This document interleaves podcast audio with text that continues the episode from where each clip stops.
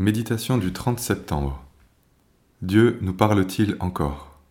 Première partie. Ézéchiel chapitre 12 versets 2 et 3. Fils d'homme, tu habites au milieu de la famille de rebelles qui ont des yeux pour voir et qui ne voient pas, des oreilles pour entendre et qui n'entendent pas, car c'est une famille de rebelles. Le prophète Ézéchiel se trouve dans une situation pour le moins paradoxale. Saisi par des révélations extraordinaires de la gloire de Dieu, il fait néanmoins partie du peuple déporté, un peuple dont l'état spirituel ne lui permet plus de comprendre le langage de Dieu. Il est juste de craindre une telle situation. Quoi de pire qu'une parole divine qui ne résonne plus à nos cœurs et qui ne peut plus nourrir nos âmes? Un homme politique s'est une fois étonné de la pauvreté des sermons. Comment peut-on défendre si sèchement une si belle idée?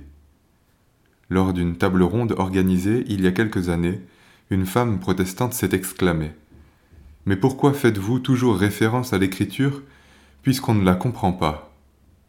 On peut donc être protestant, issu du peuple de la parole, en avoir reçu l'instruction et ne plus rien comprendre. Et les hommes de ce monde s'en étonnent. Quelle lumière reflétons-nous? Si nous avons été saisis par l'amour de Dieu, si nous avons un tant soit peu de révélation de sa parole et de sa personne, nous devenons alors témoins véridiques, et nous pouvons communiquer un véritable témoignage. À cette dame, on aurait envie de répondre Chère madame, il existe pourtant des hommes simples, sans instruction ni théologie, ou alors sans religion, qui lisent la parole de Dieu, la comprennent et en sont émerveillés. Un homme s'est une fois révolté contre Dieu à cause de la méchanceté de celui qui l'a élevé et qui le matraquait à coups de poing et de versets bibliques. Sa souffrance a été telle qu'il a renié cet homme et la foi qu'il voulait lui enseigner. Après de longues années, la parole de Dieu a de nouveau retenti à sa conscience, alors qu'il vivait dans la débauche et que sa vie n'était que ruine. Il s'est souvenu d'un chant qui disait Mon fils, donne-moi ton cœur. Encore dans son bain, il n'a pas attendu pour répondre à l'appel de Dieu en lui disant Oui Seigneur, je te donne mon cœur et ma vie.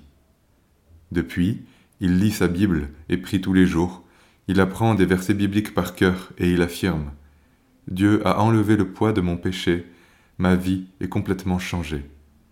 Une simple parole lui est revenue pour l'entraîner dans une vie de piété que beaucoup de chrétiens n'ont pas.